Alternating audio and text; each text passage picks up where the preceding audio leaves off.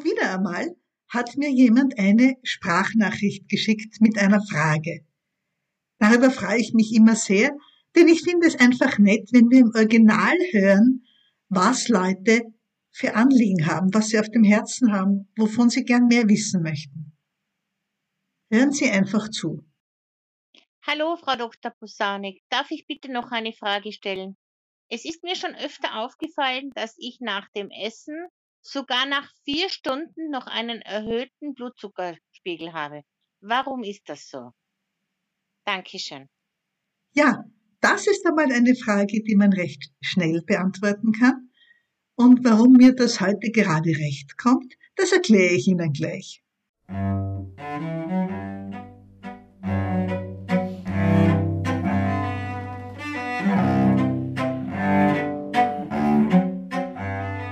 Herzlich willkommen zum Newsletter der Zuckertante. Heute ist die 60. Folge und da bin ich ein bisschen stolz darauf.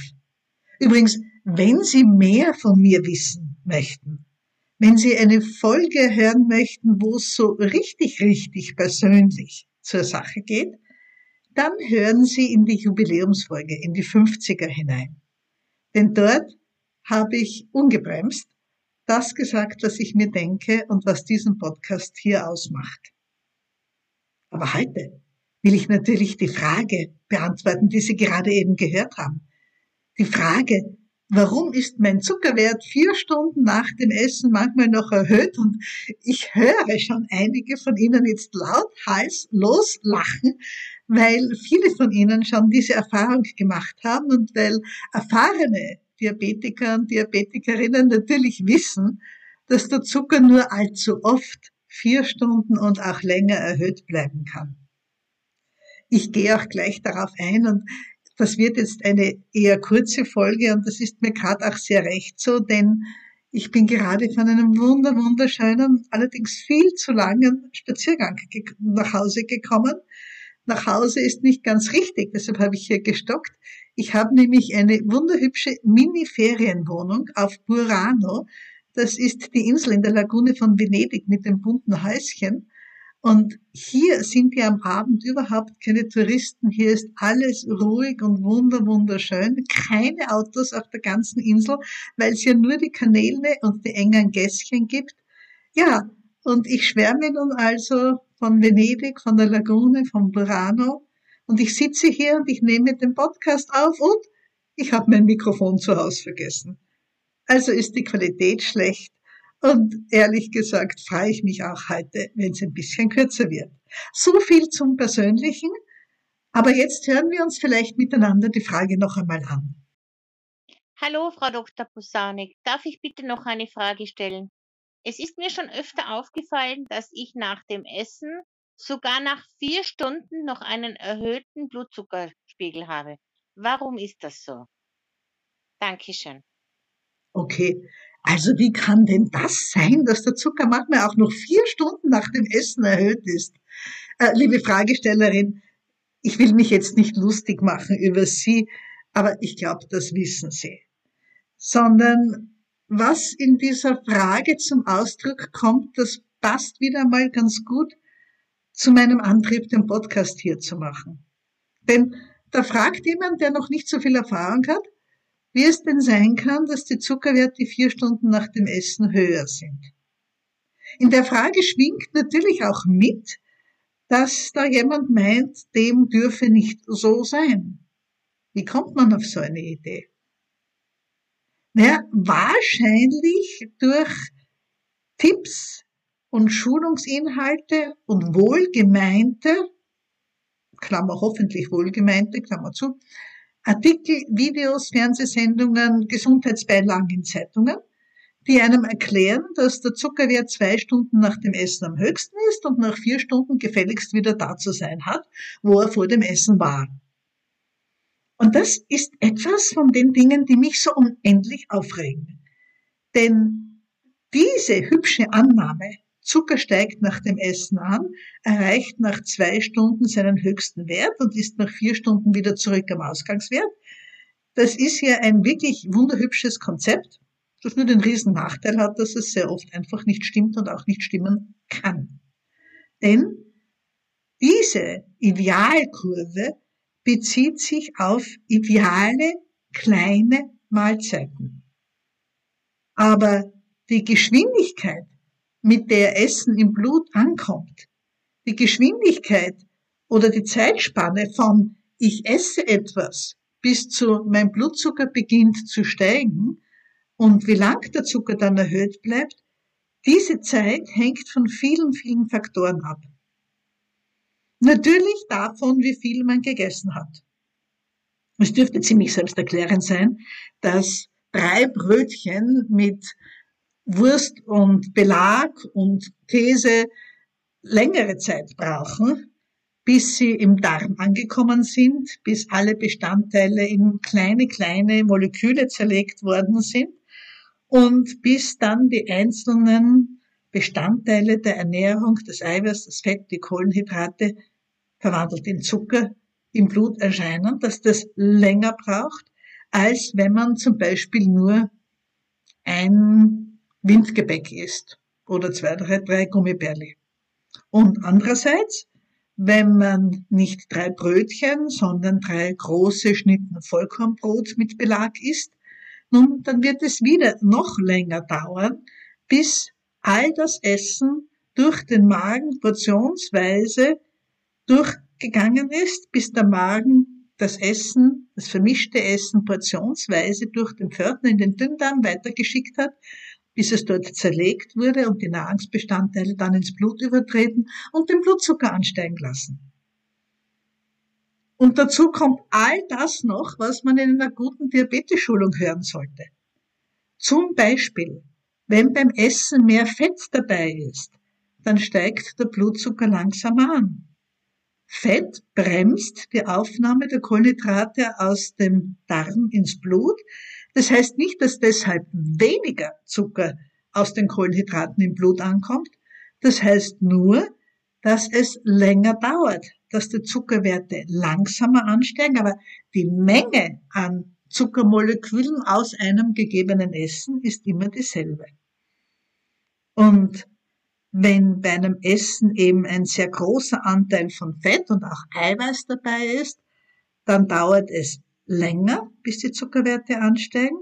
Die Zuckerwerte steigen auch nicht so hoch an, bleiben dafür aber längere Zeit im Blut erhöht. Weil ja die Kohlenhydrate im Essen zum allergrößten Teil abgebaut werden in Einfachzucker und die dann eben nur als Einfachzucker vom Darm ins Blut gelangen können. Und dieser Abbau geht verschieden schnell vonstatten. Wenn im Darm zum Beispiel praktisch nur Kohlenhydrate ankommen, das sind alle die Lebensmittel, die wir als schnelle Kohlenhydrate bezeichnen, Gummibärchen, Fruchtsaft, also Orangensaft, Apfelsaft, eine süße Limonade, Weißbrot, zum Beispiel solche Dinge, wenn die alleine im Darm ankommen, dann brauchen sie sich ja nur auflösen. Die Zucker werden, soweit das noch nötig ist, die Kohlenhydrate werden noch ein bisschen zerlegt in Einfachzucker und schwupps sind die schon im Blut und machen eine recht hohe Zuckerspitze. Auch Obst zum Beispiel.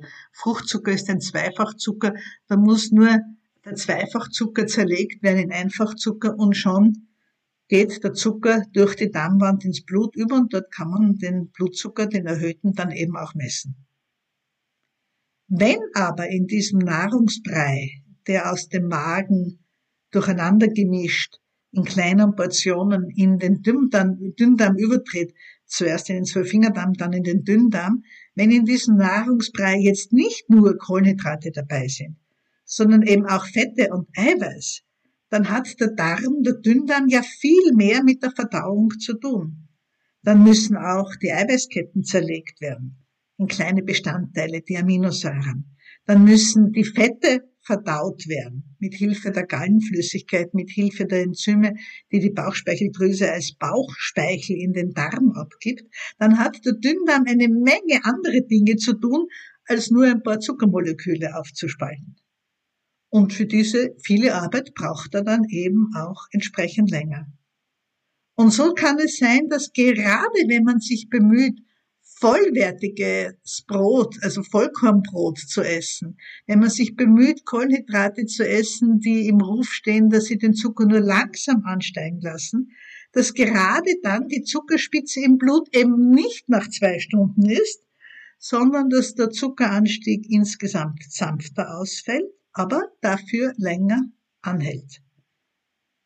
Was mir hier wichtig ist, ist zu erklären, wenn Sie, sagen wir, in einem Essen 20 Gramm Kohlenhydrate haben, dann können Sie diese 20 Gramm Kohlenhydrate ja verknuspern, entweder als 20 Gramm Zucker in zum Beispiel Gummibärchen oder als 20 Gramm Kohlenhydrate in Vollkornmehl eines schönen, gut mit Sauerteig hergestellten Vollkornbrots. Nur so als zwei Beispiele.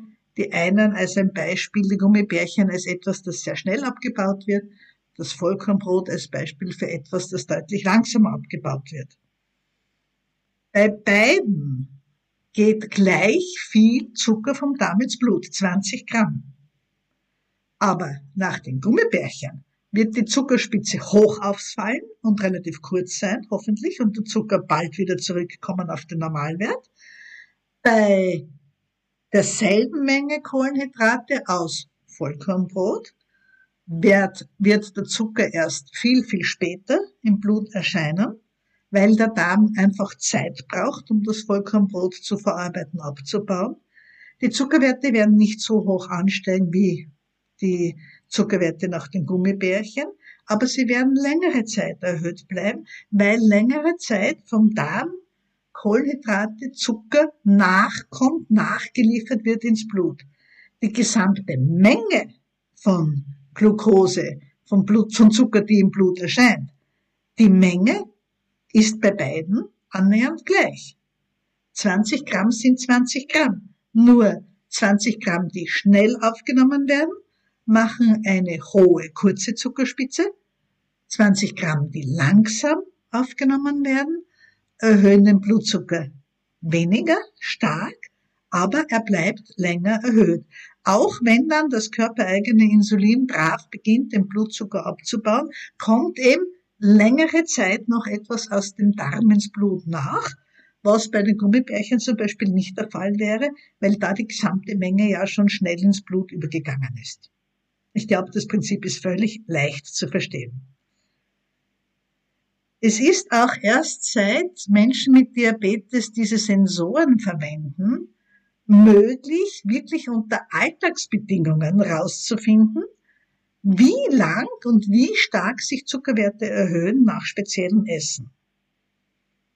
Und natürlich ist es gerade bei Typ 2 Diabetes bei jedem Menschen mit Diabetes anders.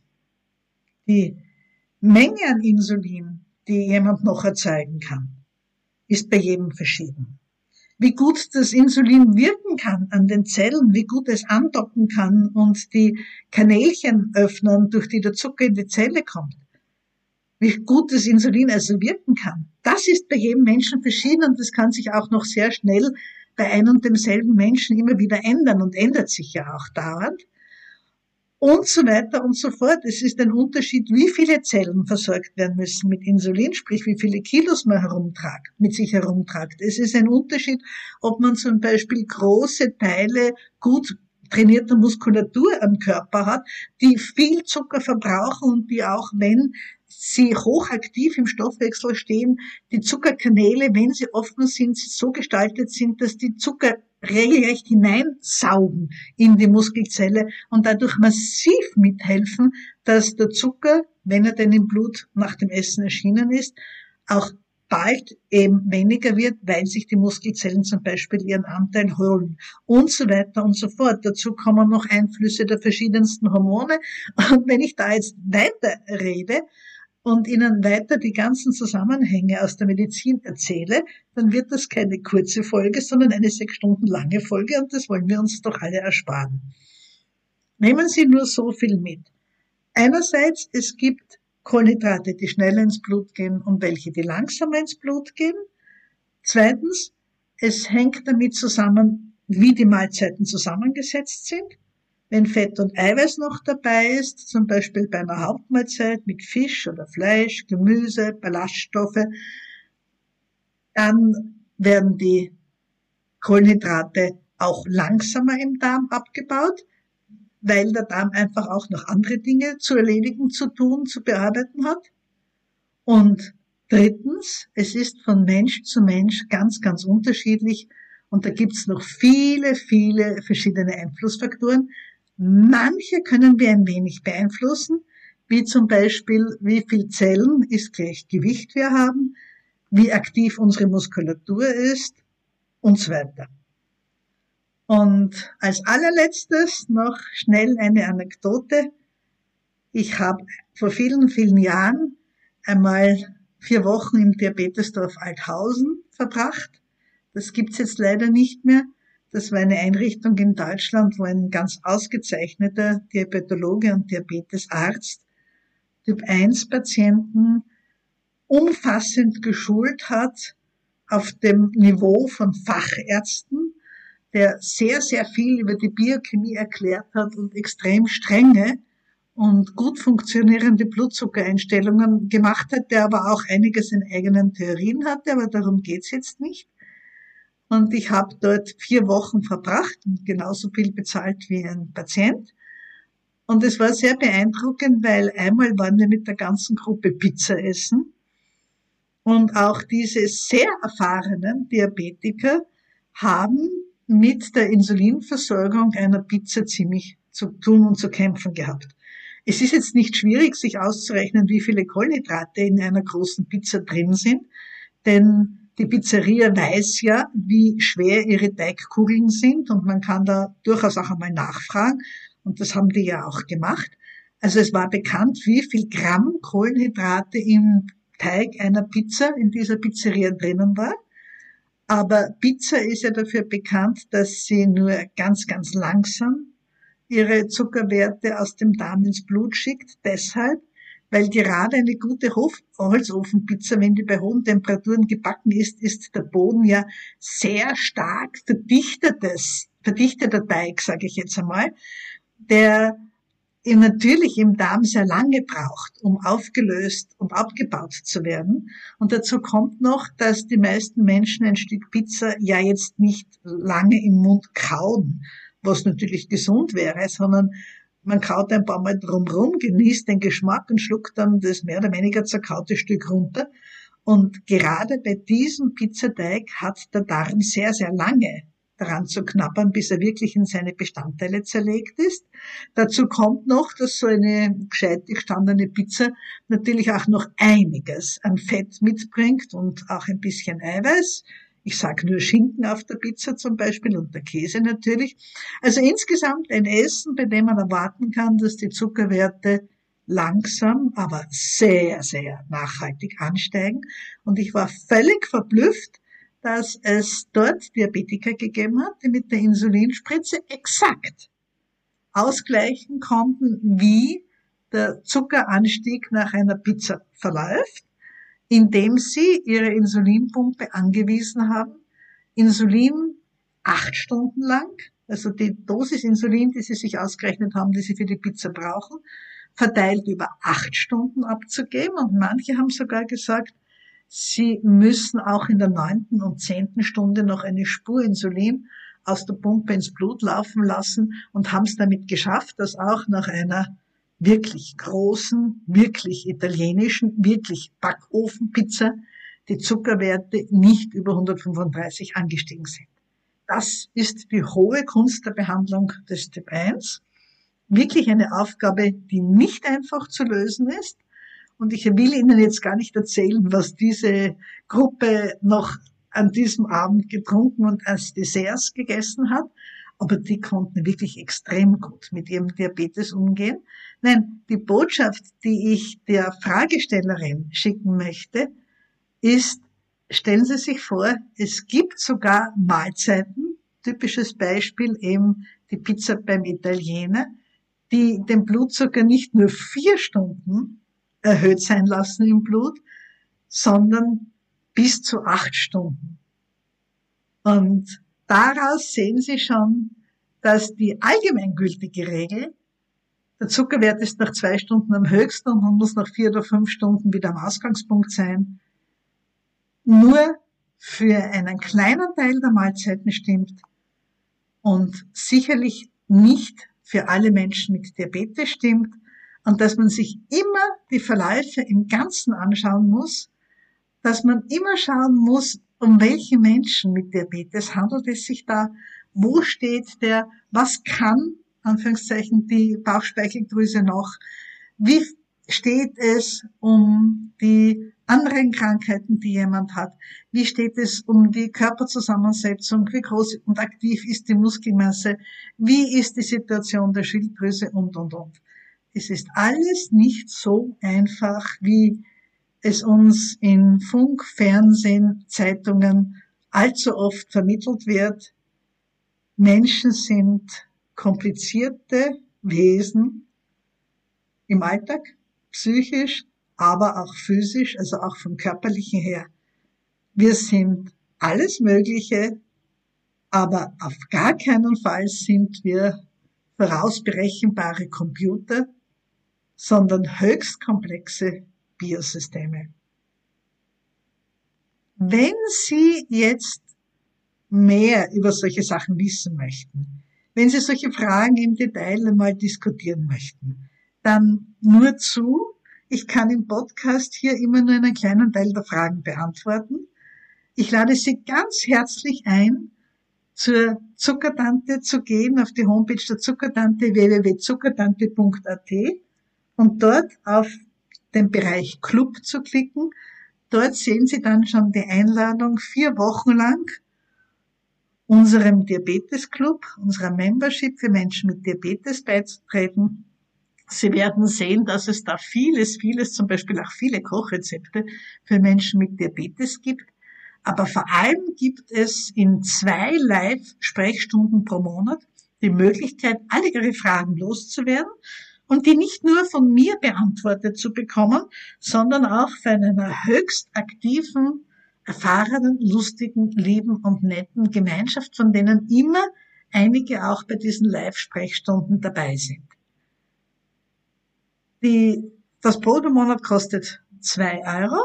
Das geht nicht anders, damit Sie in der Software drinnen sind, die zum Beispiel die Passwörterverwaltung vermacht und so weiter und Ihnen den Zutritt gibt zu unserem Diabetes Club.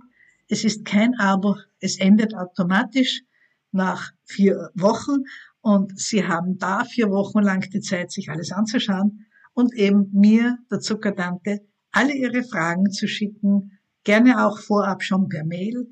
Und so gut ich es nur kann, mit meiner Erfahrung, beantworte ich Ihnen das in den Live-Sprechstunden dann.